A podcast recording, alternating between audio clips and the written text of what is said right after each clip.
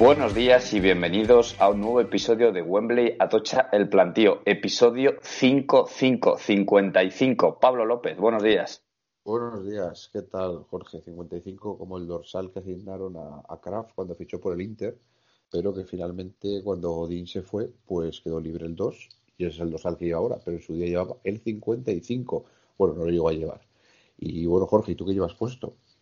Pues llevo el kit de, de completo de- del Burgos que nos jugamos eh, hoy el pase a la final. Pues, eh, pues eh, llevo la camiseta, la bufanda y la mascarilla. Así que el kit completo del Burgos llevamos en este ¿Qué llevas puesto? Pues muy bien. Y bueno, eh, este episodio 55, otro episodio que en el que tenemos que narrar que no, no sé, nadie se llevó la porra porque el empate a cero entre Atlético de Madrid y Barcelona propició que nadie ganara la porra, entonces seguimos empate a 8 y bueno, y vamos a ver si esta semana alguien, alguien se lleva el gato, el gato al agua, Jorge. Así es, veremos a ver si rompemos ese empate y a ver quién se lleva esa segunda tanda de las cenas o de las comidas. Eh, tenemos varios comentarios eh, en, en iVoox, varias preguntas. Eh, por ahí Cuchipande pensaba que Lampard era el jugador misterioso, pero, pero no, era eh, Andrei Arsabin que nos decía nuestro amigo Espi. Pues sí, la verdad es que consiguió acertar. Eh, intenté ponerlo difícil, pero Espi es complicado, es complicado engañarle. Yo creo que muy buen nivel el de Espi, la verdad. Jonathan desde Bruselas eh, nos comenta que ya hay muchas ligas en las que hay campeones. Sporting de Portugal ha sido ya sea campeón, Manchester City o Inter. Y eh, quiere que hagamos un 11 de las grandes ligas europeas. Aquí dice de las cuatro grandes ligas. Entiendo que la española también la incluiríamos. Y nada, No, Pablo, no sé si tienes. Él dice con las que no son española, es decir, de todos menos de la española. Entonces, eh, ahí vamos a hacer dos cosas. Podemos hacer un 11 de cada liga o podemos hacer un 11 combinado de, de todas las ligas. Jorge, no sé qué te, qué Bueno, pues mira, mejor. eh, cu- cuéntame cuál tienes tú por ahí, qué 11 tienes por ahí. Pues mira, yo tengo un 11, un 11 combinado, ¿no? Eh, la verdad es que es un 11 combinado. Al ser un 11 combinado, yo creo que hay ligas que salen un poco más penalizadas, ¿no? Pero bueno, voy a, voy a intentar lanzar un poco lo que, lo que yo haría, aunque me sale un 11 demasiado, demasiado ofensivo, ¿no? Eh, yo, empecé- yo pondría de portero a, a, a Neuer. Eh, yo creo que sigue siendo, sigue siendo un referente. No sé si, si tú estás de acuerdo conmigo que de estas cuatro ligas ahora mismo es posiblemente el mejor portero. Pues sí, porque después de Oblak, no. Quizá el mejor portero que haya en el mundo es, es Neuer. Sí, sí. Y yo me la voy a jugar con una táctica un poco peculiar, ¿no? Voy a jugar con, con, con tres defensas. Voy a jugar con Kimmich, Van Dijk y Robertson. Algo que discrepar en esta línea defensiva. Bueno, eh, in- introduces a Kimmich eh, de, de- de defensa, por lo que veo, ¿no? Sí, Kimmich de, de ra- lateral derecho. Y además, como solo son tres defensas, yo creo que Kimmich ahí puede, puede ayudar bastante bien para Bueno, eh, yo creo que Rubén, Rubén Díaz podía estar, ¿no? Ahí en, ese- en esa defensa. Sí, bueno, yo eh, he apostado por, por esta combinación, a ver qué, a ver qué tal. Yo la verdad es que me, me, me- me convence aquí esta defensa de tres un poco, un poco arriesgada y un poco alocada, podríamos, podríamos decir. Y bueno, y después el centro del campo, pues aquí es un centro del campo un poco peculiar, porque claro, te- eh, he tenido que poner un pivote por delante de esta defensa.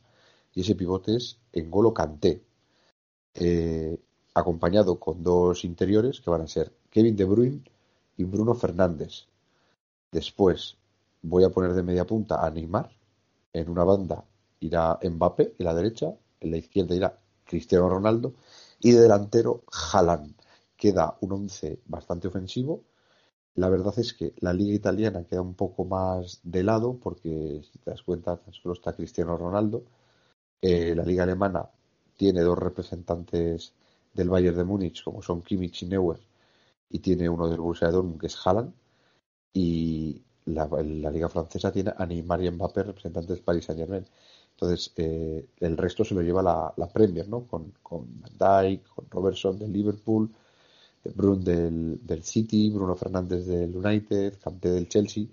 Pero bueno, eh, yo, yo estoy seguro que la gente puede opinar de otra manera. Este es un poco lo que yo saco. Aquí podríamos meter a Lewandowski, podríamos meter a, a muchos Phil jugadores Foden. interesantes, Phil Foden, podríamos meter a, a Marquinhos, ¿no? Podríamos meter a muchísimos jugadores, pero bueno, al final yo he intentado un poco repartirlo e he intentado que tampoco fuera mucho para la Premier, porque al final un 11 de la Premier yo creo que es un 11 ya de por sí bastante potente. Así es, eso es. Pues ahí dejamos el, el 11 de Pablo para Jonathan. Nacho Burgos nos comenta que, que saques un poco el de Lorian eh, para hablar del Nottingham Forest, eh, equipo doble campeón de Europa en los años 80 con el gran Brian Clough y un equipo histórico en horas bajas. Así que, bueno, pues la verdad es que es un tema que podríamos llevar a un podcast futuro, Pablo. Sí, además el Nottingham Forest es un equipo de fútbol que ha dado siempre nombre al típico equipo de liga de barrio, el Nottingham Prisa. Eso Eh, es. Siempre ha dado, ha dado mucho, mucho potencial para eso. Eh, hablar de Brian Clough a mí siempre me recuerda a The Dark United, esa gran película, ¿no? En la que, en la que se da vida a, a, a Brian Clough, pero en su etapa, en su etapa en el, en el Leeds United, ¿no? La verdad es que mm, es una historia muy, muy, muy chula. Y eh, qué decir del Nottingham Forest, pues a mí lo más destacable que siempre me ha parecido el Nottingham Forest es que ganó una Premier, que bueno, no, no era Premier, era la First Division, la liga anterior a la Premier, solo ganó una liga, una liga solamente, sin embargo ganó dos Champions. Eh, entonces, bueno, dos Copas de Europa entonces. Esto es un dato que me parece muy curioso, me parece muy, muy interesante, ¿no? Que tenga, es un club que tiene más Copas de Europa que ligas en un país donde se valora casi más la liga que, la, que las Copas de Europa. Eh, decir que Brian Clough, pues, es el gran, la gran, el gran icono de este club, porque con este club ganó esa liga, esas dos Copas de Europa, y lo último que ganó fue esa FA Cup en la 90-91. Sí que es verdad que desde el descenso con Brian Clough, porque Brian Clough que es el que sufre el descenso del equipo, nada, pues desde el descenso con Brian Clough, el club no volvió a ser lo mismo y es un histórico, pero un histórico en horas, en horas muy bajas y, y bueno, pues decir que es un club pues que de estos históricos que merece la pena que siempre siempre estén ahí. Brian Clough lo dejó en el año 93 y, y lo dicho, eh, da para un podcast, da para un podcast muy largo y tendido y, y, bueno, decir, oye, pues que son de estos clubes que, que, estamos deseando que vuelvan a lo más grande, porque al final yo creo que engrandecen ¿no? una competición. Al final hablamos mucho de, de fútbol moderno, pero, pero ver a estos clubes, a estos clubes ahí, pues joder, pues, pues gusta, ¿no? Gusta, gusta verlo bastante y además un club con que ahora mismo tiene bastante bastante contenido español porque tiene ahí a cuerpo técnico español algún jugador español pero bueno un club del que se puede hablar perfectamente en un podcast y largo y tendido aunque yo creo que será más interesante por la historia que por que por el presente pero bueno de todo se puede hablar Jorge y Anónimo nos pregunta por el Lazio y el Parma de los años 90-2000 del Lazio ya hablamos eh, cuando es. hace unos meses el Lazio la temporada pasada podía aspirar al, a ganar el calcio. Eh, pero eh, eh, hablando del Parma, he visto recientemente unas imágenes de la, de la UEFA que ganan en Rusia al Olympique de Marsella en el año 98. Quiero recordar que estaba Canavaro, 99. estaba 99. Sí, 99 ganan y es, al final, sí. Y estaba, bueno, tenían un equipazo. Yo recuerdo que, bueno, este, han pasado por ahí Crespo, Bufón, eh, Faustino Asprilla, Di Baggio, eh, bueno, pues recuerdo a Canavaro con pelo, ¿no? Con pelo largo. Sí, sí. Eh, y era siempre un equipo de los que estaba arriba, ¿no? Luego ya el descenso y ahora ha vuelto a, al calcio, aunque no está en las posiciones punteras. El Parma, en cuatro años, gana dos veces la Copa de la UEFA, que por entonces era una competición yo creo que mucho más difícil que ahora. Eh, gana en el año 94-95 a doble partido a la Juventus, partido duelo entre equipos italianos, y gana en el, en el año 98-99, la temporada 98-99 al Olympique de Marsella, único partido. Y recordar lo que ya dijimos en su día, que el año 97-98 fue la primera edición de la Copa de la UEFA a un único partido, en, y además fue entre los equipos italianos, que fue el Inter y, y el Lazio. Esta década de los 90 el fútbol italiano domina totalmente la Copa de la UEFA. Eh, en los años 90, eh, y de hecho hasta podríamos hablar un poco antes, cuando luego ya empieza todo con la, Copa de la UEFA que gana Maradona, ¿no? Con el Nápoles, pero en esta época de los 90, el Inter gana tres Copas de la UEFA, el Parma gana, gana las dos que hemos mencionado, la Juventus gana, gana otra, justo gana uno en la 89-90, es decir, arrasa, es decir, en la Copa de la UEFA en los años 90 era una competición meramente italiana. ¿Qué pasa? Dato curioso, desde esa final que mencionabas contra el Olympique de Marsella del Parma, ningún equipo italiano ganó la Copa de la UEFA y lo más cerca que han estado ha sido la final de la temporada pasada del Inter de Milán con el Sevilla. Eh, estamos hablando de más de 20 años sin un equipo italiano campeón de la Copa de la UEFA. Entre medias, ha ganado un equipo ruso, ha ganado un equipo ucraniano, bueno, dos equipos rusos, perdón, un equipo italiano, un equipo holandés como el Feyenoord, un equipo turco incluso, eh, dos veces un equipo portugués que es el Oporto, bueno, y sobre todo muchos equipos españoles. Recuerdo lo que hemos dicho, desde el año, del año 2003-2004, esa temporada, hasta ahora, que está el Villarreal en la final de la Europa League, que creo que luego vamos a hablar de él, pues estamos hablando de que ha habido 10 campeones españoles. 10 campeones españoles en los últimos 16 años. Entonces, eh, pues bueno, eh, yo creo que la Copa la UEFA define un poco dónde está el nivel medio de la competición. Los años 90 definía que era Italia, que decíamos, esa gran Lazio, ¿no? Ese gran, ese gran Parma. Y bueno, sí, se puede hablar perfectamente un día, pero es que eh, más allá de estos pequeños detalles que quería comentar, hablar de, de cualquier dato más, yo creo que puede ser, puede ser quedarse corto, ¿no? Entonces, bueno, yo creo que es mejor un poco comentarlo así un poco por encima y recordar pues un par de nombres del Parma, pues en este Parma campeón de la, de la Copa de la UEFA estaba Buffon, estaba Turán, Fabio Cannavaro, Verón, Enrico Chiesa, Hernán Crespo que mencionabas, Faustino Asprilla, es decir, hablamos de nombres muy importantes, nombres muy importantes. Y en la anterior Copa la UEFA, que también gana el Parma, pues a estos nombres habría que sumar jugadores como Gianfranco Sola, Fernando Couto o el famoso Ben Arribo. Entonces, bueno, pues un poco recordar un poco estas, estas etapas, estos clubes que, la verdad es que fueron galácticos en esa época, con fichajes espectaculares. Y bueno, pues eh, da para hablar un poco más largo y tendido. Y un tema que, hablando de Lazio, que ya hablamos en su día, que a mí me encantaría abordar un día, es el Lazio de las, el, el de las pistolas que es ese famoso Lazio de los años 70 donde los jugadores iban con pistola al campo. Pero bueno, igual ahí podríamos tirar a, de Ramón Lozano y que nos vuelva a hablar un poco de esa conexión entre violencia y fútbol y mafia y fútbol, Jorge. Sí, señor, sí, señor. Vaya plantillas que tienen esos equipos. ¿eh? Es que ahora ves la plantilla del Lazio, ves la plantilla del Parma de aquella época y es que eran todos estrellas. Eh, luego eh, fueron a otros equipos y, y, seguían siendo estrellas. Es decir, eso no pasa quitando ahora los equipos campeones, ¿no? primeros y segundos de cada liga. En aquella época en la liga italiana era donde se gastaba el dinero y donde se iban los las estrellas. Cuchipander nos comenta. Sí, perdón. Sí, porque Ese, ese Lazio, del que estábamos mencionando, que llega a la final de la Copa de la UEFA, tenía un delantero, un tal Roberto Mancini, que es ahora seleccionado italiano. Tenía a Matías Almeida, el entrenador era Sven Goran Eriksson, Pierluigi Casiraghi estaba delantero, Vladimir Jugovic, que hablamos del cuando hablamos de la Estrella Roja. Pavel Nedved, Alessandro Nesta. Eh, yo creo que ya viene un poco después, pero vamos, estamos hablando de, grandes. Después viene Salas. Eh, bueno, es que claro, había no te dice Salas, Marcelo Salas y te lo asocias con Alasio. Eh, te digo Hernán Crespo y lo asocias con el Parma, ¿no? Te digo Batistuta y lo asocias con la Fiorentina. Entonces, hay grandes jugadores de esa época del fútbol italiano que después sí que es verdad que fueron a otros equipos, pero que no llegaron a quizás a triunfar, pero, pero vamos, que estamos hablando, de, sin duda alguna, de la gran edad de oro del fútbol italiano, que por desgracia yo creo que ahora están bastante lejos de ella. Pues eh, sí, aunque se están marcando bastantes goles en el calcio, ¿no? que siempre se les ha eh, culpado de ser defensivos, pero sí, luego igual en Europa pues cuesta más, cuesta más.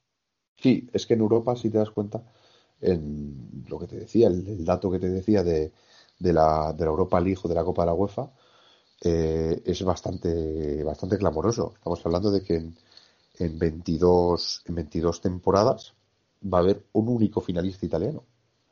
un único finalista italiano y finalista que no campeón. Entonces, bueno, eso dice un poco de la situación, la situación del calcio ahora mismo. Sí que es verdad que la competición, eh, la competición doméstica puede ser más vistosa, ¿no? Pero mm, en mi opinión el fútbol italiano está quedándose un poco atrás. Como yo creo que le puede pasar al español, porque la liga española yo creo que va a perder y va a regular bastante en comparación con la Premier. O cuando veíamos el 11 este que yo hacía de, de las grandes ligas, ¿no? Pues, pues la verdad es que se, se ve un poco, ¿no? Que ya se va dando un poco paso. Y en la Champions, pues hombre, el fútbol italiano todavía aguanta un poco porque en la década, en la primera década de los 2000 gana tres Champions. Milán dos veces y el Inter, el Inter de Mourinho.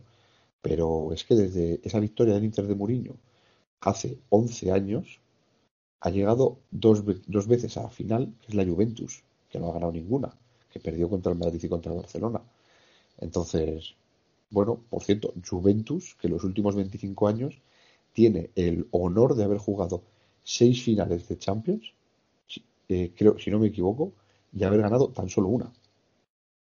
Aquella que recordábamos la semana pasada con el gol de Jugovic, ¿no? ¿Es así? Eso es, de penalti contra el Ajax. Eh, pues el fútbol italiano queda para mucho, Pablo. Eh, Cuchipander nos comenta que eh, las manos dentro del área son muy controvertidas, que él piensa que se podría solucionar con libres indirectos en lugar de penaltis. ¿Qué opinas? Pues queda para, para hablar mucho, ¿no? Y largo y tendido el tema de las manos. Se ha estado hablando mucho de la polémica, por ejemplo, en el, en el partido del Madrid contra el Sevilla de la mano. a ver, yo creo que es muy difícil intentar legislar o, definir eh, algo que es interpretable, ¿no? Es decir, yo estoy seguro que la mayoría de nosotros vemos, estamos viendo un partido de fútbol y enseguida vemos cuando una mano es voluntaria o no. Dicho esto, puede ser una mano involuntaria y puede ser que el balón vaya a gol o puede ser mil circunstancias. Pero yo creo que cuando se intenta entrar al detalle y hacer una norma escrita muy detallada, el riesgo que se corre es a que si te centras en la norma más que en el objetivo de poner la norma, puede haber penaltis que quizás no deberían de pitarse. Ojo, importante, según la norma escrita se tienen que pitar. Si vas a lo estricto, pero quizás según el objetivo que tenía esa norma, no. De todas maneras, yo creo que habrá cambios con el tema de las manos. El tema de los libres indirectos, yo creo que puede ocurrir. El otro día vi una, se pitó una cesión, no me acuerdo en qué partido fue, y me, emocioné porque dije, así, en el partido del Betis se pitó una, una cesión, un libre indirecto en el área. Y me emocioné porque dije, joder, ¿cuánto tiempo hacía que no veía un libre indirecto dentro del área? De hecho, hubo un amago de Claudio Bravo de, salir, de llegar a, tirar el tiro. Y la verdad es que fue me emocionó, me gustó ver, me gustó ver eso. echas de menos los, libres indirectos en el área. yo la pregunta que dice Cuchipander es, eh, eh, yo no lo solucionaría de esa manera, es decir, porque una mano eh, voluntaria tiene que ser penalti. Para mí lo de las manos, pues lo que dices tú, que es que no se puede poner sobre el papel algo porque luego las jugadas hay cientos y cientos de situaciones. Yo lo que creo es que se tienen que pitar las voluntarias y en las que la posición de la mano no sea natural. Eh, luego eso yo entiendo que puede dar lugar a ciertas interpretaciones, pero ya las interpretaciones son menores. Ha, habido penaltis de que un jugador, tú cuando corres mueves los brazos. Eh, eh, evidentemente, si tienes los brazos levantados cuando no saltas, pues eso es penalti. Pero si estás saltando, te impulsas con las manos. O si estás corriendo, mueves las manos de forma instintiva. Eso nunca puede ser penalti. Eh, eh, siempre que no sea voluntario, claro. Y siempre que las manos no ocupen, no ocupen, más espacio que el cuerpo y la mano sea involuntaria, nunca debería ser penalti. Y eso es lo que estamos viendo ahora, ¿no? Pero bueno, que es que estamos siempre con el tema de las manos y yo el tema de Cuchipander, libre indirecto, no sobre todo en las manos que son claramente voluntarias, eso es penalti, ¿no? Y bueno, pues eh, el tema de las manos que vuelve a salir en, nuestras preguntas. Y eh, bueno, pues Eduardo Blanco Portillo hace un resumen del podcast de la semana pasada. Nos comentaba que Pjanic es otro de los de los pufos de fichajes y que como vemos los cruces del sorteo de ascenso a segunda, que por qué cuatro equipos nos mojamos eh, que conseguirán ascender. Pues bueno, vamos a hablar del sorteo en el plantío y allí pues daremos nuestro pronóstico. Pues sí, y sin más, Jorge, eh, si te parece, nos vamos a, Wembley, tenemos una visita, ¿no? Vamos a ir a Barcelona, a los estudios de Radio Marca. Muy bien, pues nada, Jorge, que, que vaya bien la visita. Venga, nos vemos en la tocha. Vamos para allá.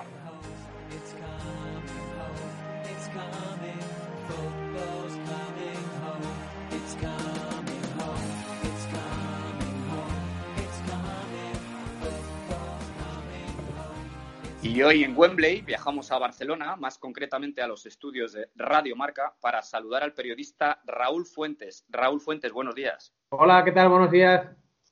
Bueno, pues Raúl es director y presentador del programa Marcador Internacional en Radio Marca. Eh, cubre no solo fútbol, también eh, deportes como baloncesto o tenis. Y la primera pregunta, eh, Raúl, es, nos tienes que decir qué llevas puesto. Pues mira, eh, llevo puesto una camiseta de fútbol del Celtic de Glasgow. Eh, una camiseta a mí siempre el, el, Celtic es uno de los equipos europeos que, que más eh, me ha gustado mm, desde, desde hace años y aprovechando un viaje de Champions por trabajo, evidentemente, donde fui a cubrir un eh, Celtic eh, Barça en Celtic Park, finales de noviembre, muchísimo frío. Yo creo que ha sido el día que más frío he pasado en un eh, campo de, de, fútbol bajo cero, no sé, a 7 o a 8 bajo cero. Pues el día del partido aproveché para comprarme la camiseta suplente, la del Celtic, es decir, totalmente verde, eh, con esa publicidad de, de Magners. Así que, que nada, esto, esto llevo puesto hoy. Eres un afortunado de los que ha podido ir a Celtic Park, ¿no? Para ver al, a ese equipo tan mítico en Europa. Y bueno, Raúl, llevas muchos años ya siendo periodista. ¿Y cuándo te das cuenta que quieres ejercer de periodista? Bueno, es una buena pregunta esta. A ver, eh, yo de pequeño, eh, desde que tengo uso de razón prácticamente, siempre, bueno, pues me ha gustado el fútbol. Eh, incluso ahora no, porque los eh, horarios eh, de los partidos de, de, primera división siempre van por franjas, ¿no? Ahora pues un partido a las 2, otro a las 4, otro a las seis y media, otro a las 9, pero antes, antiguamente en los años 90, había el famoso carrusel, ¿no? De los domingos a las 5 de la tarde, luego el típico partido del Plus por, la, por la noche, el partido del sábado en, en eh, la, la, Forta, ¿no? En las eh, autonómicas, y, y, de ahí yo creo que me viene un poco, ¿no? Me pasaba todos los domingos eh, escuchando el, el, carrusel de turno. Uh, yo escuchaba, uh, pues la verdad es que no sé bien bien por qué, pero empecé escuchando a, José María García. Luego es verdad que Uh, probé pues para pasarme a, la cadena SER, ¿no? Ahora que está de moda con, con esta serie en, Movistar que va a empezar eh, sobre, bueno, pues la, la, la, guerra mediática de la radio nocturna. Y, y, ahí empezó, y ahí empezó todo. De pequeño la verdad es que mm, a mí solo aquello me gustaba. O sea, tampoco pensé, bueno, pues sería genial dedicarse. Eh, a veces sí que lo pensaba, ¿no? Pero yo creo que ya es eh, cuando, bueno, pues van pasando los años, 14, 15, 16, 17, empecé a buscar la manera de, de, de cómo, ¿no? Pues eh, intentar eh, hacerme un, un hueco en, en, esto del periodismo y mira, por, por suerte ya llevamos unos cuantos años y, y tocamos madera que, que, a ver si aguantamos. Comentabas que era un sueño, ¿no? Eh, dedicarse a eso y una vez ya dentro de la profesión, ¿qué sueños profesionales eh, te gustaría cumplir? A ver, yo he tenido la suerte, porque yo creo que es una suerte y un privilegio de, de prácticamente en la profesión hacerlo todo. He estado en finales de, Champions, he estado en Final Four de, Euroliga de baloncesto, eh, un campeonato del mundo de, natación, eh, Copa Davis de tenis, es decir, algo, algo muy, muy, muy polideportivo, pero evidentemente centrado en el fútbol. He estado en dos mundiales, eh, Brasil y, y Rusia he estado en, en Eurocopas, eh, de hecho ahora en breve eh, voy a, cubrir mi, tercer europeo en, en, la multisede, digamos, en, esta eh, Eurocopa con, tantos países, pero quizá yo creo que para un periodista que, como a mí, a mí me encanta el fútbol y me encanta el baloncesto, pero eh, yo prácticamente sigo o intento seguir todos los deportes. Eh, creo que el, sueño para cualquier periodista sería cubrir unos Juegos Olímpicos. He hecho Juegos Olímpicos, pero de quedado especial, digámoslo así, es decir, haciendo narraciones eh, y programas de Juegos Olímpicos, pero desde aquí, desde España, pero yo creo que cubrir unos Juegos Olímpicos eh, en, el, en el país donde se celebran, creo que debe ser lo máximo. Bueno, pues a ver si tienes suerte para este verano y, te vemos por Japón este verano. Eh, el periodismo evoluciona, Raúl, y como periodista, ¿tú crees que para mantenerte en este mundillo, ¿crees que es necesario dar el paso a las nuevas plataformas? Por ejemplo, Twitch. A ver, eh, yo, yo soy un tipo muy, muy clásico, muy, muy de los de antes, en el sentido de, eh, de los de hace 15, 20 años, ¿no? Yo, yo creo que no es necesario, pero también entiendo que ayuda. Es decir, eh, el mundo está cambiando, no solo en el mundo del periodismo, sino que, bueno, pues la- las nuevas eh, tecnologías, ya desde la época de, eh, de Internet y todo este mm, tipo de, historias y de cosas se han ido modernizando, ya sea, bueno, pues primero los podcasts, luego ahora está muy de moda el tema del, del Twitch. Eh, yo creo que no es necesario, pero, eh, pero ayuda. Es evidente que uno se tiene que adaptar a, a los nuevos tiempos y si ahora estos nuevos tiempos te reclaman con el tema de, de, por ejemplo, el Twitch, pues, eh, ¿por qué no? Es decir, yo, yo no me cierro prácticamente a nada. Hablando de podcast, junto con Axel Torres, eh, formas el podcast Morning Show, uno de los podcasts de referencia en España. Eh, ¿Cómo ves el futuro de los podcasts? Eh, en contraposición a que quizá lo que tiene imagen es como que vende más, ¿no? Sí, a ver, eh, vende más la imagen, pero bueno, nos estamos dando cuenta, ¿no? Quiero decir, eh, pero eh, vende la imagen, pero que no sea, digamos, mm, duradera, ¿no? Eh, yo siempre em, digo lo mismo, ¿no? Una de las mm, cosas que mejor funcionan en el, en el mundo son la- las stories de, de Instagram, ¿no? ¿Por qué? Pues porque es imagen y, y, bueno, pues es eso, ¿no? Eh, 15, 20, 30 segundos te puedes ver prácticamente todo, ¿no? Te puedes enterar de todo. Entonces, eh, es, es verdad, es verdad que la, que la, la imagen ah, potencia mucho, pero, pero bueno, ah, el, el- tema de los podcasts, es verdad que hace un tiempo, no sé si dos, tres, cuatro años, eh, se puso muy de moda, creo que todavía eh, es eh, un, un tema, digamos, actual, es decir, no, no, no ha pasado de moda ni, ni muchísimo menos, aunque si lo comparas ahora el podcast con el, el Twitch, pues evidentemente quizá el podcast queda, eh, es más pasado que presente, ¿no? Pero también diremos lo mismo del Twitch cuando en X años aparezca eh, otra alternativa al Twitch, que estoy seguro, no sé lo que será, pero estoy seguro que, que aparecerá porque, ya te digo, lo- los tiempos cambian y, y hay, que, y hay, hay, hay que actualizarse. Eh, volviendo al morning, eh, ¿cómo surge hacer algo tan distinto al resto como es un podcast como Morning Show? Bueno, yo, yo creo que el morning, mm, eh, si quieres que te diga la verdad, ha, ido evolucionando, pero evolucionando sin querer.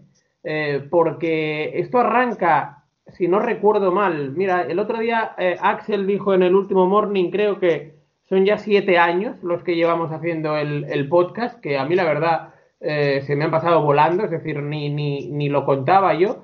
Pero esto, si no recuerdo mal, nace del verano del 2014 o de septiembre del 2014 que eh, Axel mm, quería hacer algo diario, pero algo, algo muy breve, de, un minuto, de dos, de cinco como mucho, para repasar la agenda futbolística de, de ese día. Y lo quería hacer él solo, mm, pues eso, cinco minutos, colgarlo a primera hora de la mañana para que así toda la gente eh, pudiera disponer de, qué es lo que había eh, ese día concreto en el, en el mundo del fútbol. Y lo empezó a hacer solo porque cuando empieza yo estoy fuera de, de viaje profesional, me pilla en, en, el Mundial de Baloncesto del 2014 que se celebra en, en España, me pilla esto en Granada y luego voy a Madrid.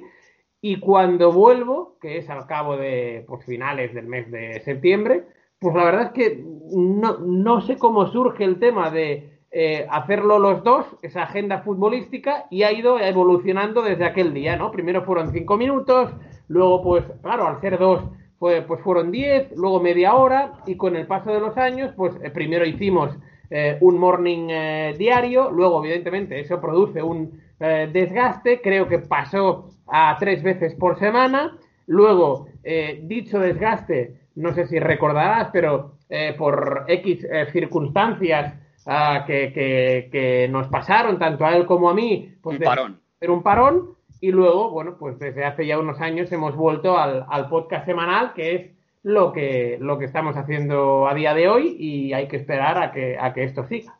y que dure por muchos años. Recomendamos a todos nuestros oyentes que, que- que se pasen por el morning, porque la verdad es que se pasa, alegra la semana, lo que te comentaba antes fuera del micrófono, Raúl.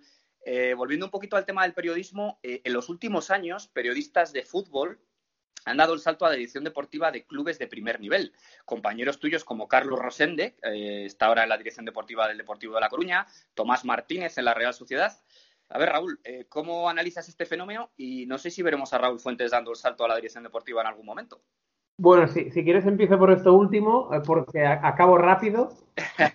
Yo, yo creo que no, que, que, eh, yo a mí a mí no me veréis en, en una dirección deportiva de, de cualquier club. Es decir, eh, nunca digas de, de este agua no beberé, ¿no? Pero yo, yo creo que no, ni mucho menos tengo este, este perfil. Es decir, yo no soy, soy otro tipo de perfil. Así que yo, la verdad, no, no encajaría.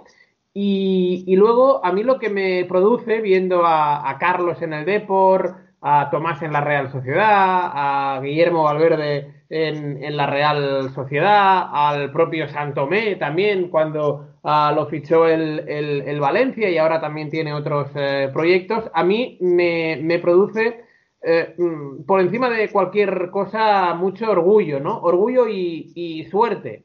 Orgullo en el sentido de, de yo poder decir, ¿no? Pues mira, oye, estuve codo a codo y, año tras año, pues eh, trabajando con ellos, haciendo cosas bastante chulas y luego eh, una suerte también de, de poder trabajar eh, con, con ellos porque son gente que sobre todo tiene mucho talento y que lo han demostrado y que lo demostraron en su día y que gracias a ese talento y a ese esfuerzo y al eh, verse partidos de fútbol y seguro que un sábado por la tarde decir que no a, a- cualquier plan chulo alternativo por ver, pues yo qué sé, un Independiente del Valle contra The, The Strongest, en fin, eh, yo creo que son gente que con ese talento ah, se lo merecen todo y yo me, me alegro un montón porque además no solo es eh, talento natural e innato el que tienen, sino que es que todos son buena gente y, si a la buena gente le- les va bien, pues mira, eh, yo que me alegro.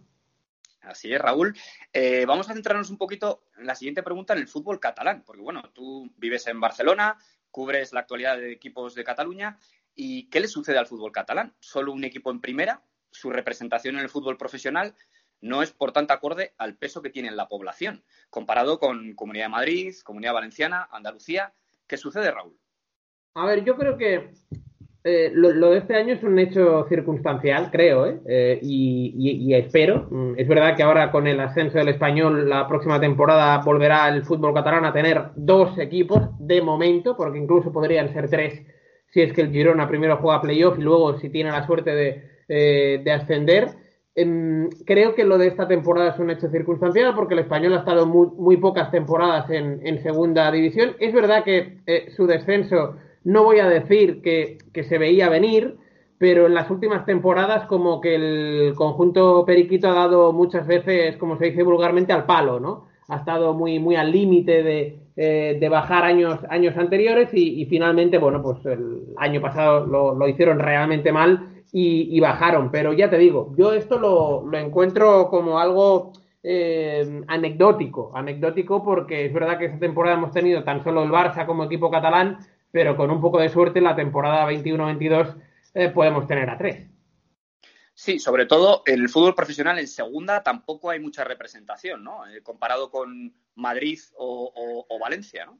No, no, no, claro, claro, es verdad. eh, es verdad que si nos remontamos a, a los años 90, pues, pues ahí sí, ¿no? Eh, había, pues eh, fíjate, el, decano del fútbol catalán, como es el, el Palamós, jugó el, el Figueras, incluso el Lleida. Y bueno, en, en los últimos años, pues eh, la verdad es que poquita representación catalana en, en el fútbol de, segunda división. El, el Girona, que es un equipo que históricamente ha estado ah, con todo el respeto, ¿eh? pero más años en, en segunda B y en tercera que no en, en segunda y en primera. Eh, es verdad que tuvimos, bueno, un- una corta etapa en, segunda del, del Reus, pero, pero el tema acabó como, como acabó.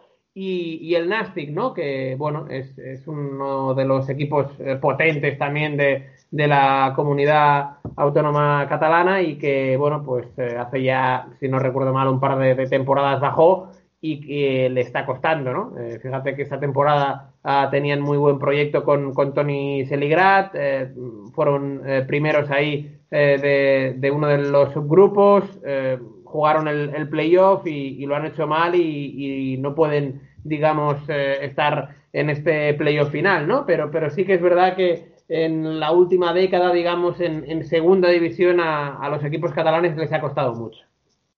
Raúl, ¿a dónde crees que evoluciona el fútbol? Porque por un lado vemos que eh, gran parte de los aficionados al fútbol apuestan por su equipo local, eh, pues ahí tenemos equipos de fútbol popular, o estamos viendo la pasión que hay por los, eh, los aficionados en los equipos que se juegan el ascenso a segunda, pero por otro lado vemos que las cifras del fútbol de élite crecen y crecen hasta el punto de plantearse la Superliga. ¿A dónde crees que evoluciona el fútbol? ¿Cómo será el fútbol dentro de unos años?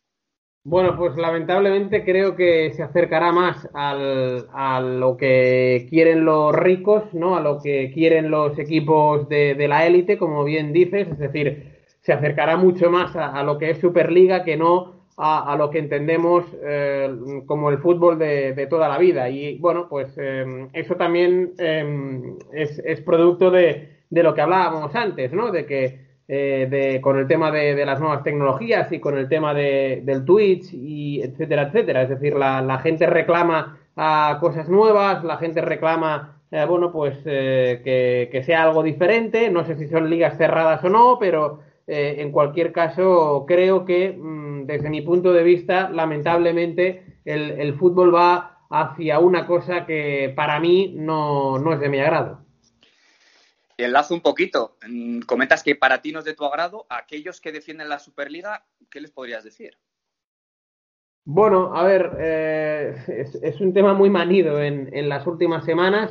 Eh, yo soy de los que pienso que el, fútbol es del, aficionado, es decir, eh, el, fútbol es sentimiento, es pasión, el fútbol te permite, eh, pues, eh, yo qué sé, tener, por ejemplo, eh, si tú tienes por lo que sea, eh, ya sea por un tema personal o por un tema profesional y eres aficionado de, de un club, tienes una semana muy mala, muy mala, muy mala, eh, pero estás esperando a que sea el domingo a las cuatro y media de la tarde porque vas a poder ir a ver a tu equipo al, al campo. Y ese, ese es decir, el, el, el, fútbol es un motor que, que, que te ayuda muchísimo, ¿no? para, para tirar hacia adelante, para, para conocer eh, incluso gente para, para emocionarte, para reír, para, para, llorar cuando tu equipo va mal, para sufrir también. Y eh, es, lo que, es lo que yo entiendo como el, el fútbol de, de, toda la vida. A, yo, a la gente que apoya la Superliga, verdad que me pueden decir, no, pero es que yo lo que quiero ver es un Juventus Real Madrid cada tres días y el miércoles que se juega en Turín el Juventus Real Madrid, al cabo de tres días lo que quiero ver es un Real Madrid Manchester United en el Santiago Bernabéu. Muy bien, pues me parece eh, muy bonito, pero es que cuando veas eh, ocho Real Madrid Manchester United eh, sin mucho en juego eh, en un periodo de tiempo de un mes o un mes y medio, pues eh, todo todo todo aburre al fin y al cabo. Es decir, em, y, y, es por eso que el, el fútbol, para empezar, em, es eh, meritocracia, quiero decir, eh, si tú eh, quieres subir a primera división y estás en tercera, te lo tienes que currar y de ahí viene pues el esfuerzo, el trabajo, la ilusión y no, evidentemente, eh, jugar en primera por un hecho, digamos, eh, de dinero, por un hecho elitista. Eso, eso, bien, pues la NBA o el fútbol americano, perfecto, pero yo creo que el fútbol, el fútbol yo al menos lo entiendo de, de otra manera sí, bueno, la esencia de la competición, ¿no? El ganártelo luchando y peleando y no, no por dinero, ¿no? Eh, nos centramos un poquito en, en, uno de los equipos de los cuales sigues la actualidad, que es el, el Barça. ¿Cómo crees que plantea la porta la próxima temporada? Hablo de entrenador, hablo de fichajes, hablo de decisiones en organigramas.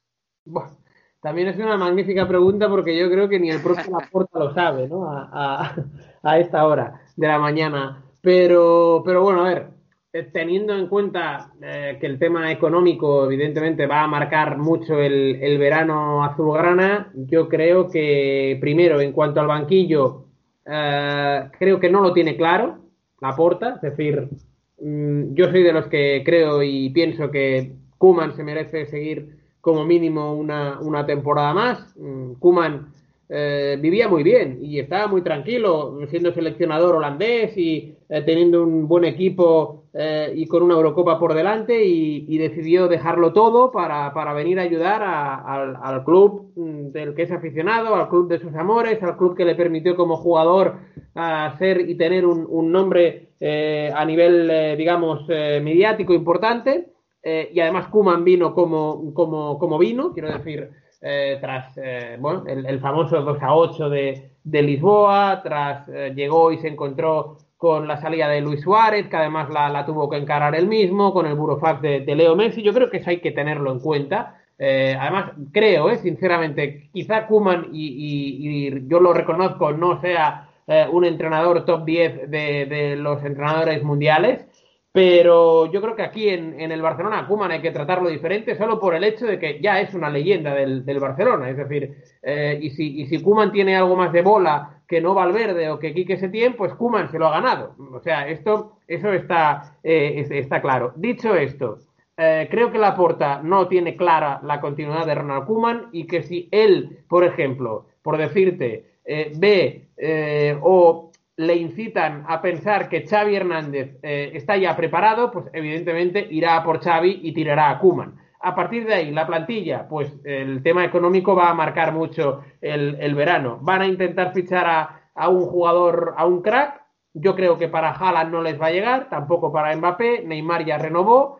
Veremos a ver. Es decir, yo la intuición que tengo es que eh, van a querer fichar al, al Ronaldinho del 2003. Es decir, eh, Laporta cuando ah, llegó en 2003 al, al Barcelona, mm, fichó a Ronaldinho, que ya era bueno, pero todavía no era un crack mundial, y es donde se hizo crack mundial Ronaldinho en los tres mm, siguientes años en, en Can Barça. Y yo intuyo que como el tema económico está como está, querrán fichar a ese Ronaldinho del 2003 en este 2021. La pregunta es, ¿pero quién es en este 2021 el Ronaldinho del 2003? Es otra buena pregunta, nadie, nadie lo sabe. Si no pueden ficharlo, pues lo que están haciendo, fichar a jugadores eh, que acaban contrato ahora en junio y yo creo que mm, hay tres futbolistas que serán jugadores del Barça la próxima temporada que no son malos, pero que evidentemente hay un interrogante encima de ellos. Eric García, Memphis Depay y Kun Agüero. Qué jugador Ronaldinho, cómo cambió al Barça en aquel momento. Eh, comentabas eh, que vuelves a cubrir una Eurocopa. Eh, conocemos que las convocatorias van a ser de 26 jugadores, es decir, tres más que en anteriores ediciones. En el Morning recientemente decías que de nueve llevarías a Rafa Mir. Y para ti, ¿qué tres jugadores crees que se benefician en la España de Luis Enrique por este aumento de jugadores convocados? Bueno, pues oye, mira, a mí, a, ver, eh, quizás es una pedrada, ¿eh? pero a mí la, la temporada de Rafa Mir pues no, no me disgusta para nada. Quiero decir, mm, marcar 13 goles, que creo que son los que lleva en un equipo como la Sociedad Deportiva Huesca, eh, es, un, es un valor que hay que, eh, que, hay que darle a, a Rafa Mir. Yo me llevaría de los jugadores que no se lleva generalmente Luis Enrique y que quizá con eh, esta ampliación de 23 a 26 podría caber, ¿por qué no? Luis Alberto, creo que lleva unos años en Italia, en la Lazio, realmente extraordinarios. Y luego, bueno, hay que tener también en cuenta los factores de lesiones, etcétera, etcétera. Pero otro de los jugadores que también es delantero, que está haciendo un buen año tanto en Europa como en su liga doméstica, que es la italiana, es Borja Mayoral. Eh, creo que es un delantero, ya que España, dicen, ¿no? Carece algo de, gol y de, y de nueve. Va a ir Gerard Moreno, que, para mí es el futbolista español en mejor estado de forma. Eh, Morata ha ido muy de más a menos en lo que llevamos de, temporada y creo que Borja Mayoral, que quizá no tiene el nombre de los otros, pero a, nivel numérico, a nivel estadístico, no está para nada, para nada mal su temporada en Italia. Eh, veremos si Luis Enrique nos escucha. Igual toma nota de Borja Mayoral o Rafa Mir, grandes nueves en gran estado de forma. Eh, cambiemos un poco de tercio, Raúl. En Barcelona jugáis la Liga de Medios de Padbol. Es, ¿Podrías explicar a nuestros oyentes en qué consiste el Padbol? Sí, a ver, el padball eh, es, se juega eh, en una pista, digamos, similar a lo que es el pádel, pero es más pequeña la pista del padball que no del pádel. También se juega pues eh, con, paredes, evidentemente. Y eh, para que nos entendamos y para hacerlo fácil, el padball vendría a ser algo así como el foot tenis. Es decir, eh, se puede tocar la pelota con todas las partes de tu cuerpo, menos con la mano. Eh, la cabeza, el hombro, el pecho, evidentemente el pie derecho, el pie izquierdo, la espalda, y eso un poco sería el, el padball. Y además eh, es como el, el pádel y el tenis, quiero decir, eh, quien, quien gane dos sets, eh, quien alcance seis juegos, hay tie breaks y un poco sería esto el, el padball. Por cierto, que, que esto todavía no lo he dicho públicamente, ayer en la Liga de Medios... Eh, ¿Ganasteis? eh, ¿Ganasteis? Sí, mm, se Hombre, ganó. enhora- enhorabuena a, a Jaume y a, y a ti. ¿Eh? Enhorabuena a Jaume, ¿no? Juegas con Jaume Naveira. Exacto, Jaume Naveira y yo formamos la, la pareja de marcador INT. Ganamos eh, nuestro primer partido en la historia de, de la web. Hace poco que, que jugamos, pero bueno, el, el- el dato queda ahí y, y derrotamos a Cataluña Radio. Así que es para estar eh, contentos. Ya se lo dije por privado a, a Axel, eh, que, que sé que desde que Marcador INT juega la, la competición esta de la Liga de Medios de Padball, él, él está bastante interesado en, en cómo en nuestros resultados, así que, que bueno, pues ya tenemos en el bolsillo la primera victoria. Hay que dejar el, el- a marcador INT lo más arriba posible. Raúl, eh, todos sabemos que eres amante de las series danesas y sobre todo las series de TV3. ¿Qué serie estás viendo ahora, Raúl? Pues mira, de a ver series, mm, estoy viendo, es curioso, ¿eh? de TV3 ninguna ahora, porque eh, bueno, eh, era y soy muy fan de, de Merlí y ahora mismo en, en Movistar Plus está Merlí Sapere Aude la segunda temporada, así que estoy eh, viendo esta segunda temporada y ahora me voy a enganchar a Los Reyes de la Noche, que es lo que hablábamos antes de la guerra nocturna radiofónica, que creo que eh, empezó ayer eh, en, en Movistar, así que con estas dos series creo que voy a ir tirando para el próximo mes. Con el gran Javier Gutiérrez, ahí estaremos eh, al loro para verla, tiene buena pinta. Y para terminar, Raúl, eh, seguro que nos puedes contar alguna anécdota vivida en un campo de fútbol, ya sea como aficionado o como periodista. Sí, a ver, como periodista, eh, yo siempre voy a recordar, ya sabes que, y para quien no lo sepa, bueno, pues eh, le, le- le tengo un cariño especial a, Pep Guardiola. creo que es el mejor entrenador que hay ahora mismo en el, en el fútbol eh, mundial. Y, tuve la oportunidad, entre comillas, ¿no? de, entrevistarle eh, en una ocasión cuando se jugó un partido de Champions temporada 2014-2015 en el Camp Nou entre el Barça y el Manchester eh, City.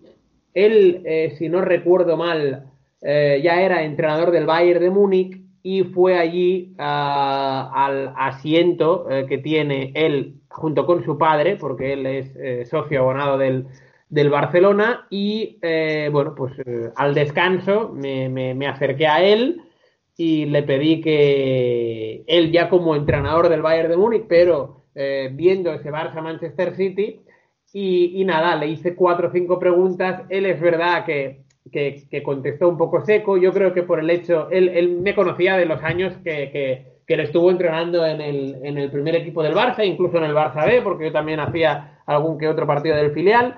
Pero, pero bueno, yo le agradecí que dijera que sí, aunque él fuera, digamos, algo cortante en, la, en las preguntas. Creo que fue algo cortante, bueno, no, creo no, por, por, por el micro que llevaba en la mano. Eh, es verdad que el mundo marca siempre le ha dado palos y, le sigue dando eh, palos, digamos, a, Guardiola, eh, pero ya por, por, por otras cosas que se escapan, creo, eh, del, del mundo del fútbol. Aunque también, evidentemente, cuando, cuando no gana, pues también, también se le atiza. Pero, pero bueno, que, que, que le agradecí en su momento que, que me atendiera. Y, y nada, eso, eso lo recuerdo como, como un hecho bastante, bastante especial, la verdad. Muy bien, Raúl, pues eh, gracias por visitar Wembley a Tocha el Plantío. Como te comentaba, para nosotros eh, que te escuchamos habitualmente, pues es un, es un día especial y gracias sobre todo por los buenos ratos que nos haces pasar en, en- en la radio y en el podcast. Muy bien, pues nada, que ha sido, que ha sido un placer, así que, que nada, eh, cuando queráis, aquí estamos y, y mucha suerte con, eh, con, el, con el podcast y, y os vamos siguiendo. Muchas gracias, Raúl. Saludos. Un abrazo. Tal vez jugando pudiera a su familia ayudar. ¡Grande Diego!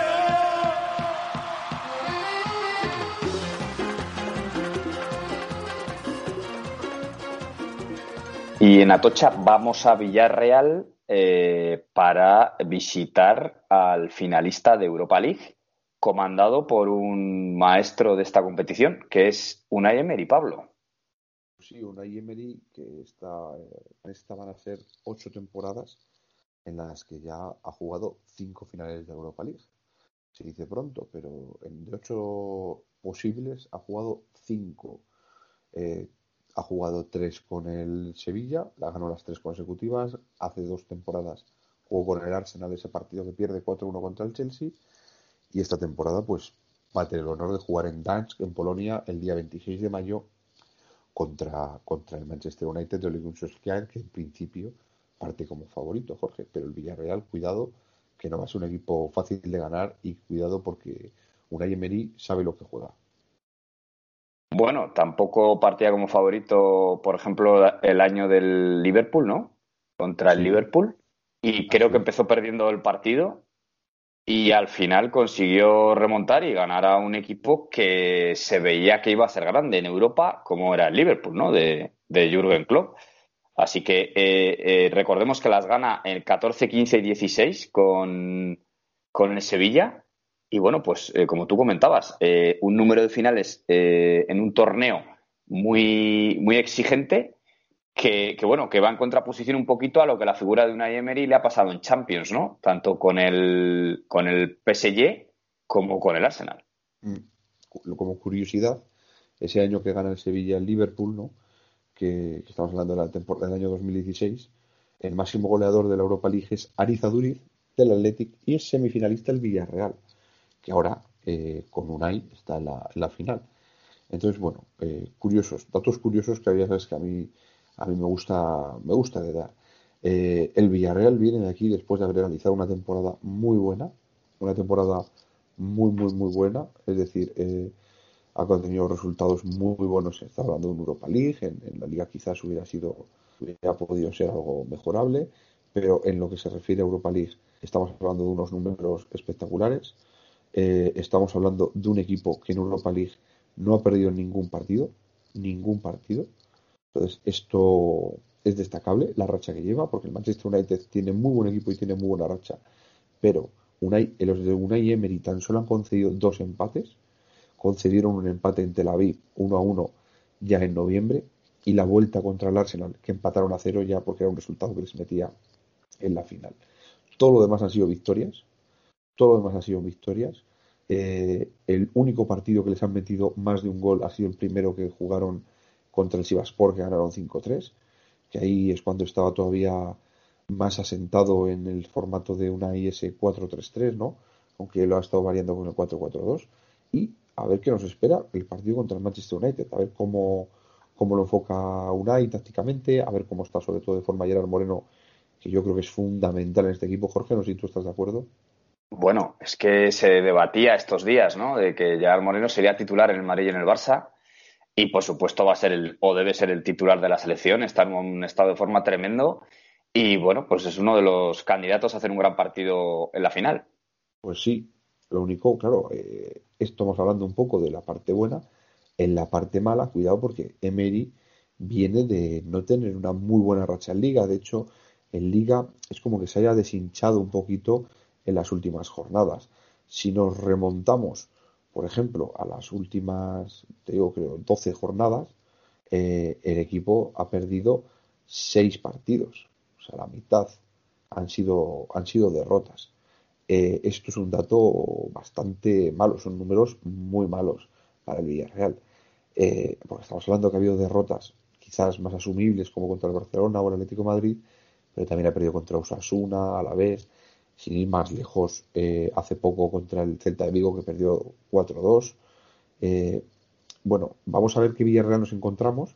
si ese Villarreal de la Europa League intratable que lo único que coincide son empates, o concede son empates, o ese Villarreal que va séptimo en la liga, cuidado porque esa posición es Conference League, que es una competición de inferior nivel al de la Europa League.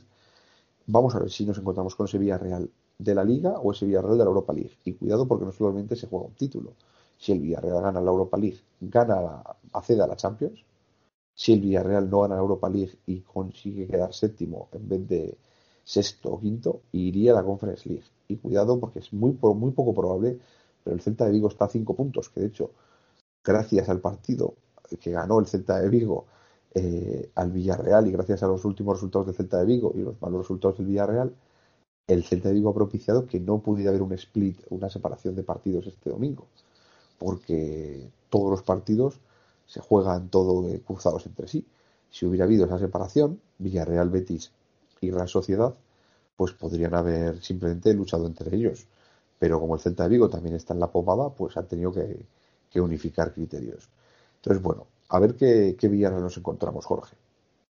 Sí, y a ver qué Manchester nos encontramos también. Eh, la semifinal del Manchester United fue arrasó a la Roma con un gran Cavani que marcó cuatro goles, que por cierto ha renovado. Eh, Esos rumores de que se iba a Boca, pues ya esfumados porque renueva por el equipo inglés. Y bueno, se enfrenta el, Villarreal a uno de los grandes potentes de equipos potentes de la Premier. Que bueno, yo no sé, Pablo, cuál es tu pronóstico, pero eh, estando una Emery, si no estuviera una Emery en el banquillo del Villarreal, para mí sería claro el United campeón, pero estando una Emery y con el antecedente de, de la UEFA que le gana al, Liverpool, yo ya no lo tengo tan claro. Yo creo que gana el United. Eh, lo creo bastante claro. Además, el United ya no tiene nada que jugarse en la liga y se va a centrar en esta competición. Eh, vamos, mi opinión es mierda, ya sabes. Pero el United ahora mismo no le queda otra que, que jugarse la Europa League. O sea, es muy probable que, muy poco probable que le quiten la segunda plaza. Entonces va a tener asegurada esa posición y yo creo que se va a centrar en la Europa League, Jorge. Bueno, pues eh, ahí quedará el partido en Polonia, ¿no? Gans Polonia. Y, y veremos a ver si consigue su cuarto título, ¿no? Que yo no sé si habrá algún entrenador con más títulos que, que Unai en esta competición. Complicado, complicado porque además eh, lo malo que tiene la Europa League es que muchas veces cuando un equipo lo hace bien la Europa League pues se clasifica para Champions y no tiene esa continuidad, ¿no? Que igual encontró el Sevilla en su época. Pero ahora mismo yo no te sabría decir si existe algún entrenador que tenga más títulos que Unai, que Unai Emery. Sí que te sé decir que, eh, vamos, que por hacer un poco recordatorio, España es el país con más títulos en Europa League, que son 12, le siguen Inglaterra e Italia con 9, que el equipo que más títulos tiene es el Sevilla y que todos los ha ganado en los últimos 15 años, son 6, y ya le siguen el Inter, la Juventus, el Liverpool, el Atlético Madrid con 3. O sea, es que estamos hablando de una gran distancia. Eh, bueno, pues vamos a ver si una Emery consigue, consigue un, un título más de la Europa League. Vamos a ver si, si una Emery amplía esa, esa leyenda y vamos a ver vamos a ver lo que nos depara. Seguro que es un buen partido, Jorge. Seguro que sí, y podría ser el primer título europeo del Villarreal, eh, que, que, no consiguió llegar a aquella final de Champions del 2006, si recuerdas el penalti que falla Riquelme en semifinales, eh, luego esa Champions entre Arsenal y el Barcelona. Así que mucha suerte para el Villarreal, que se juega su primer título europeo, un, un, un club que, que, ha crecido mucho, ¿no? Eh, fue, sí. invir, invirtió en cantera, invirtió en instalaciones, eh, ahí tienes jugadores como Pau Torres o como Mario Gaspar, que llevan, eh, sobre todo Mario Gaspar lleva toda su vida allí, eh, Trigueros, jugador salido de abajo también, un nivel altísimo, y luego pues tiene jugadores como Jeremy Pino o como Ferniño, que son también de la cantera y que pues cuando salen, la verdad es que cumplen bastante bien. Sí, pero cuidado porque has dicho una cosa, tú has dicho que puede ser la primer título europeo, no, puede ser Bueno, la Intertoto. No, no, el primer título, título, porque la Intertoto yo no lo considero como título. No se considera. O sea, que no tiene ningún otro título no tiene el Villarreal. No ha ganado es. una copa ni una supercopa. Tiene un subcampeonato de liga de la temporada 2007-2008, ¿vale? Que es la famosa temporada del pasillo de, del Barça al Real Madrid. Ese tiene ese, ese subcampeonato de liga y es el mayor hito que ha conseguido junto con las semifinales de, Champions. Entonces, eh, bueno, pues vamos a ver lo que, lo que depara el partido, como, como te comentaba. Vamos a ver, vamos a ver si disfrutamos de un partido interesante que seguro que sí. Vamos a ver si Unai Emery tiene suerte de agrandar su leyenda. Pero ya te digo que yo veo, veo muy superior al United y le veo mucho más, más sólido. Pero bueno, a ver, porque esto es fútbol y puede ocurrir cualquier cosa. Así es, Pablo. Pues nada, sin más dilación, volvemos a Extremadura, que ya podemos conocernos bien la carretera y ya conocemos los sorteos de las semifinales para ascender a segunda y vamos a ver eh, cuáles han sido esos cruces y cuáles nuestras porras. Pues muy bien, vamos para allá. Vamos para allá.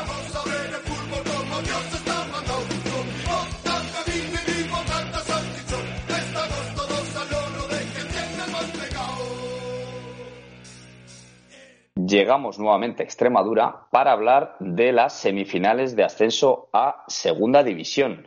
Así que, Pablo, si te parece, empezamos eh, con estos enfrentamientos de semifinales que serán sábado 15 y domingo 16, hoy y mañana. La próxima semana ya serían las finales de las que saldrían los cuatro equipos que ascienden a Segunda División. Hoy, a las 12 de la mañana, Pablo, ya tenemos el primer partido. Pues sí, San Sebastián de los Reyes Algeciras. Yo veo favorito a San Sebastián de los Reyes, donde además tenemos un, un- uno de nuestros iconos del, podcast. Y yo creo que va a San Sebastián de los Reyes. Es importante, Jorge, que recordemos que todavía no se sabe quién va a jugar la final. Es decir, después de estas semifinales saldrán ocho equipos y se tendrá que sortear quién se enfrenta contra quién.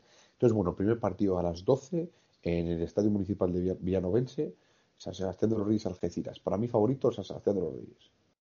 Yo estoy de acuerdo contigo. San Sebastián de los Reyes ha hecho una grandísima temporada, también en Algeciras, pero eh, lo que hemos podido seguir del equipo de Borja Sánchez, Marcelo y compañía eh, ha llegado muy fuerte en un grupo muy duro. Y yo creo también, como tú, soy de tu opinión, que el San Sebastián de los Reyes estará en las finales del próximo fin de semana. Y Eh, sí, decir que el Algeciras tiene portero burgalés e inversión burgalesa, Jorge. así es, porque eh, está el portero eh, Guillermo Vallejo, Vallejo. Sí, Guillermo Vallejo. y, y Félix Sancho, eh, empresario burgalés, el presidente del San Pablo Burgos, pues que ahora eh, pues está dentro del Algeciras. Partido a las 6 de la tarde, el Burgos con el Calahorra en, en Don Benito, en el Estadio Municipal Vicente Sanz. Yo creo que es claro favorito el Burgos. El Burgos fue líder de su grupo en la fase 2. El Calahorra ha sido, se ha metido como mejor cuarto. Eh, es cierto que el Calahorra está haciendo unos resultados muy buenos últimamente, o sea que es un equipo que, ojo con él, pero si todo va como debe y el Burgos impone eh, su ley como ha hecho a lo largo de la temporada, lo lógico y lo normal es que el Burgos se plante en la final. condiciones normales el Burgos tiene que estar en esa final. Pero bueno, al final lo que decía un poco antes en el podcast, que esto es fútbol y puede ocurrir cualquier cosa. Un día tonto lo tiene cualquiera, pero en principio gran favorito el Burgos en este partido. Como yo no veo favoritos es en el siguiente partido. Real Sociedad B contra Andorra. Yo lo veo más equilibrado de lo que puede parecer. Sí es verdad que la Real Sociedad B viene de una buena racha, viene de unos buenos números, viene con Xavi en el banquillo y jugadores de gran nivel. Pero ojo a la Andorra de Piqué, Jorge. Sí, sí, con un gran entrenador de Sarabia también. Recordemos que en caso de empate, eh, si tras los 90 minutos hay empate, se va a la prórroga. Si tras la prórroga hay empate, eh, pasará el equipo mejor clasificado a la fase 2. Ahora mismo, eh, si juega un primero contra un segundo, un, perdona, un primero contra un tercero o un primero contra un cuarto, al final de la prórroga, si hay empate, pasa el mejor clasificado, que sería el primero, ¿no? En- solo habría penaltis en el caso de que se enfrentaran dos equipos de la misma eh, clasificación en la fase 2 eh, que hubieran que acabado en empate tras los 90 minutos y la prórroga. Real Sociedad B eh, Andorra, ojo, es que si la Real lleva haciendo un año muy bueno, ha sido de los cuatro mejores equipos de la categoría, pero es que la Andorra, ojo, ¿eh? Ojo la Andorra que además llega bien y, pero yo aquí voy a apostar por la Real. Creo que al final eh, creo que estará la Real en las finales el próximo fin de semana. Pues yo apuesto Y- por el Andorra porque, Jorge, los filiales son gente muy joven. Estos partidos con tanta presión, estas finales, cuidado, ¿eh? Sí, sí, la verdad que bueno, igual quizá un jugador joven en estas situaciones, si no lo ha habido previamente, pues le cuesta más, pero bueno, eh, como tú bien dices, un día tonto, empiezas el partido mal por una expulsión, un gol eh, en balón parado, no terminas de entrar, no terminas de entrar y al final los, los minutos pasan rápido y esto es eh, estos eh, 90 minutos que te puedes ir a casa o, o continuar. Y el último partido que se va a jugar hoy, también a las 8 de la tarde, va a ser el Linares Deportivo Amorebieta en el vivero de Badajoz. La verdad que son dos equipos que, pues, que se han ganado a pulso el estar ahí, pero que no eran para nada favoritos, ¿no? Tanto Amorebieta como Linares. El Linares es recién ascendido y el Amorebieta, bueno, pues siempre es un equipo peleón del, del grupo del norte, ¿no? Eh, aquí yo creo, siendo estadio grande, apuesto más por Linares. Yo creo que en un estadio grande quizá la Morevieta le puede costar más, ¿eh? Pero bueno, tenemos ahí al gran Mikel Sáizar en la portería que todo lo, todo lo puede. Pues es que yo veo posiblemente uno de los partidos más igualados de, de los que vamos a disfrutar, este. Y yo veo favorito al Linares. Entonces, bueno, vamos a, vamos a ver lo que, lo que se encuentra, pero vamos, en principio veo favorito al Linares, pero por muy poquito, diría 51-49. Donde yo creo que no hay tanta igualdad, por lo menos en mi opinión, es en el próximo partido, que es el primero de los de mañana. Mañana domingo 16 de mayo. El Lucán Murcia contra el Barcelona B a las 12 en el Municipal Vicente Sanz. Eh, en este partido yo creo que el Barcelona es favorito, entre otras cosas, porque hay un jugador llamado Mingueza que lleva toda la temporada jugando en primera, jugando en Champions a un nivel muy bueno y de repente le bajan al filial para, para ayudar a ascender a segunda. Me parece que es un poco adulterar la competición, en mi opinión. De hecho, se habla de que Ilais Moriba no baja porque Frenkie de Jong estaba sancionado. O sea que puede, podría llegar para la, para la final, no sé hasta qué punto a nivel burocrático, pero este partido seguro que no. Y ojo, porque el Barcelona tiene muy buen equipo, tiene una generación con chavales muy buenos, como, como Nico, ¿no? como Conrad. Eh, a ver lo que ocurre, pero yo veo favorito al Barcelona B contra Lucas Murcia, pero yo creo que bastante favorito, Jorge, no sé tú cómo lo ves. Yo tampoco le veo tan favorito. ¿eh? En el Lucán Murcia está Salmerón, que de esto sabe y mucho. Es un equipo que recibe pocos goles. Y bueno, es cierto que el Barcelona tiene una calidad tremenda. Y si esos jugadores pues sueltan todo el tarro de las esencias, pues, pues es muy probable que ganen. Pero yo lo veo más igualado de lo que lo ves tú. Sobre el caso Mingueza, no están haciendo nada ilegal, pero chirrea un poco que es un jugador que solo ha jugado un partido y fue la primera jornada de liga con el Barça B. Mingueza no ha vuelto al equipo, es decir, Mingueza es un jugador del primer equipo eh, en la práctica, ¿no? Aunque el dorsal marque que no lo es, pero bueno, la verdad es que sí que puede adulterar la competición en este caso y más en un caso en un jugador que es que no ha estado subiendo y bajando, sino que ha estado arriba desde septiembre prácticamente. Así es, así es. Sí, sí, Y- y el, el- a las 12 también de mañana domingo tenemos a uno de los favoritos que es el Ibiza contra el Castilla. Partidazo, partidazo, mañana a las 12, el, dom- el- perdón, el domingo a las 12, eh, mañana a las 12, eh, contra dos equipos, el Ibiza que ha hecho una grandísima temporada, que eh, uno de los equipos que menos goles ha recibido, que en Copa hizo un torneo buenísimo, eliminando a Celta y poniéndolo muy difícil al Athletic Bilbao, que luego fue finalista, y el, Castilla, escuchaba a Aldano el otro día, que de esto sabe un poco, que el Castilla está muy bien entrenado por, por, Raúl y que eh, tiene grandísimos jugadores como estamos viendo en el primer equipo del Madrid. Así que yo creo que el Ibiza, tras una gran temporada, el sorteo le ha sido bastante puñetero y creo que va a ser uno de los grandes partidos de estas fases. Sí, a priori es el partido más atractivo, pero yo veo favorito al Ibiza y yo creo que va a ganar el Ibiza. ¿Por qué? Porque así como con Minguez ha pasado que el jugador está en el, en el primer equipo y baja al filial, aquí va a pasar al revés.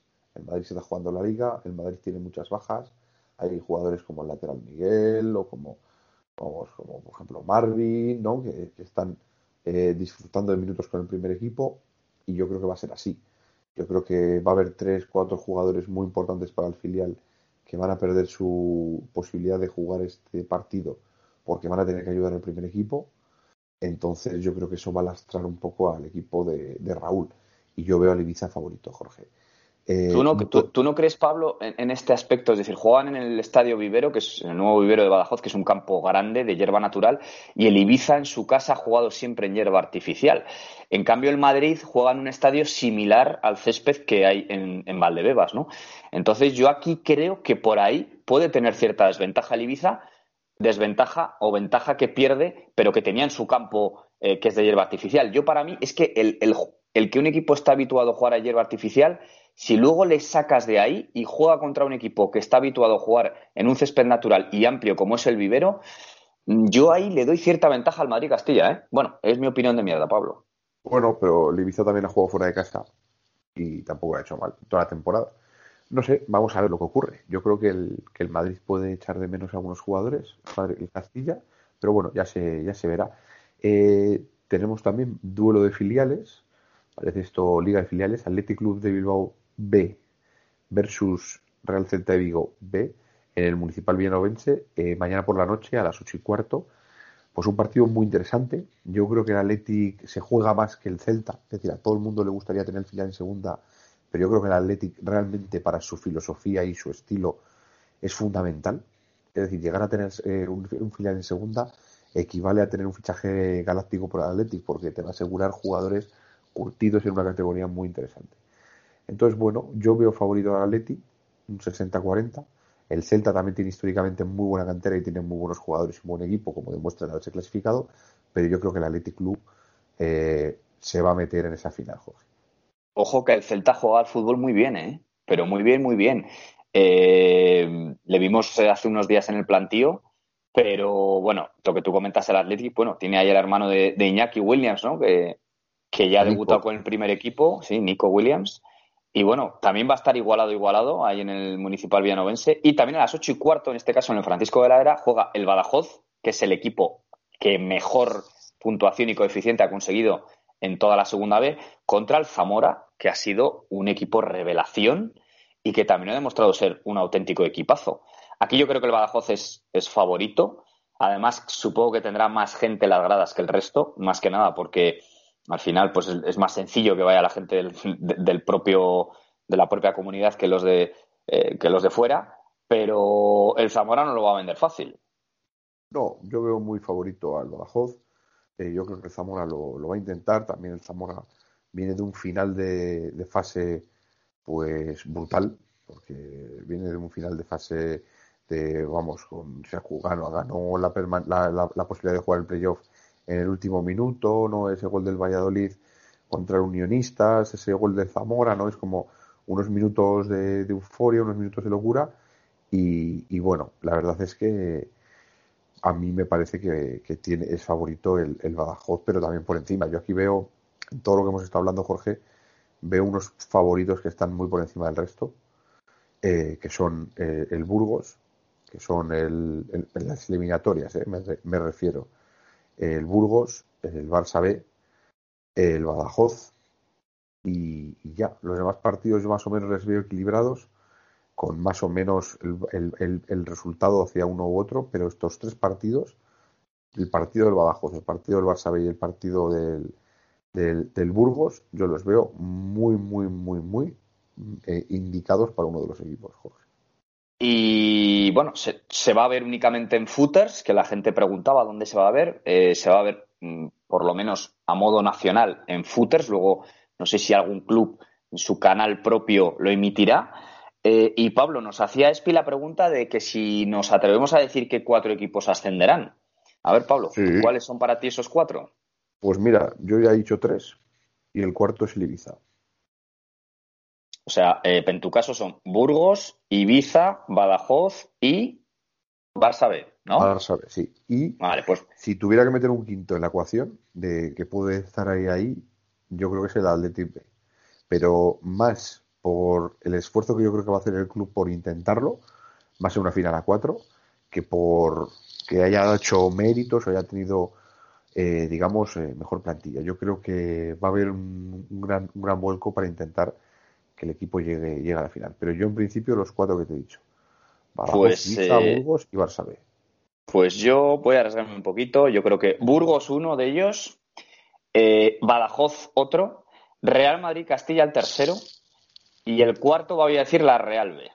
Me estoy Bueno. arriesgando un poquito, pero bueno, Pablo, ahí, ahí, que, ahí queda este audio, ahí queda eh, esto para dentro de una semana, eh, unos ocho días, a ver qué equipos van a celebrar el ascenso. Recordemos que una vez que eh, se terminen los partidos mañana domingo y sepamos que ocho equipos pasan a la final, el lunes, que es día 17, se hace sorteo para ya conocer cuáles son las finales. Se van a jugar las finales únicamente en el campo de Extremadura y en el campo del Badajoz, que son los campos más grandes. Y en principio, si pasa el Badajoz, nunca podrá jugar en su estadio, no jugaría nunca en el vivero. Y nada, pues eh, ahí hemos dejado nuestra, nuestro pronóstico y nuestra opinión de mierda.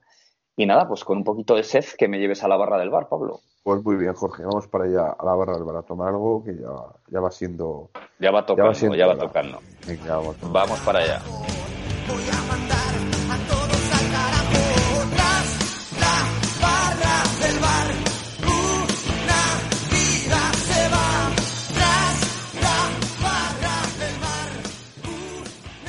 Bueno, Jorge, pues ya estamos en nuestra barra del bar donde estoy tomando mi Sunny Delight Blue de frutos del bosque porque no estoy al 100%, tengo la garganta un poco mal y hay que tomar zumitos con vitaminas.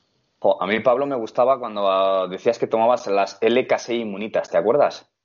Eh, claro, eso venía muy, muy bien, ahí tomabas ahí, te tomabas de todo, ahí con el, con el lactimel, el lactimel. El muy rico. Actimel, el Actimel, eso es. Pues yo estoy, yo estoy con un, con un Marianito Rojo que pues es sábado, ya estamos en primavera, hace un poquito de solete, tenemos muchísimos partidos de fútbol, entre ellos partidos de segunda B con una fase de ascenso mm, emocionante y, y que menos que un Marianito Rojo con unas olivitas, Pablo.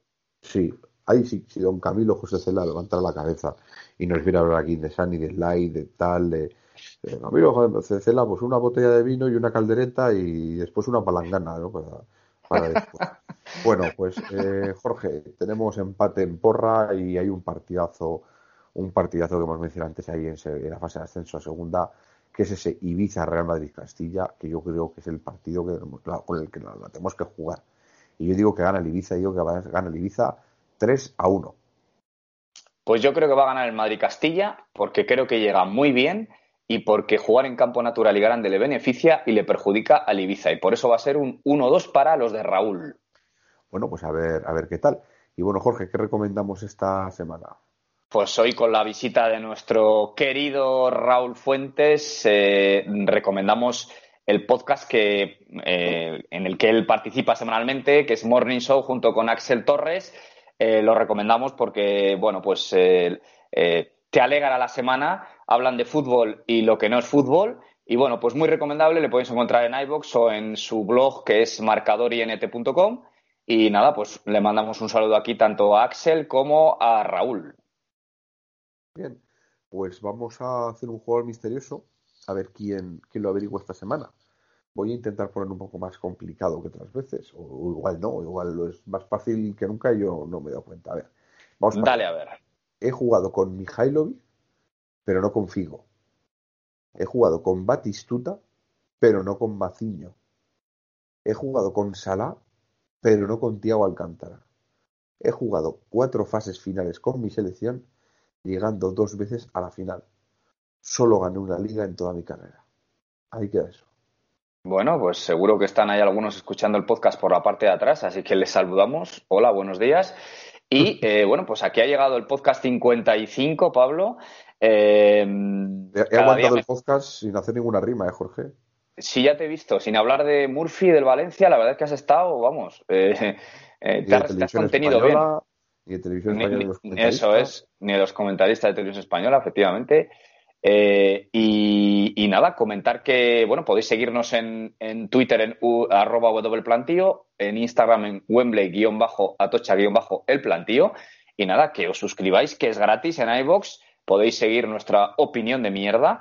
Podéis dejar vuestras preguntas en, en iBox. Y nada, eh, aquí estamos otro sábado más. Esperamos que lo hayáis disfrutado. Y nada, Pablo, pues aquí esperando cuál va a ser tu huevo de Pascua de esta semana. Pues vamos a ver, a ver si a la gente, a la gente le gusta. Un abrazo a todos. Venga, hasta luego.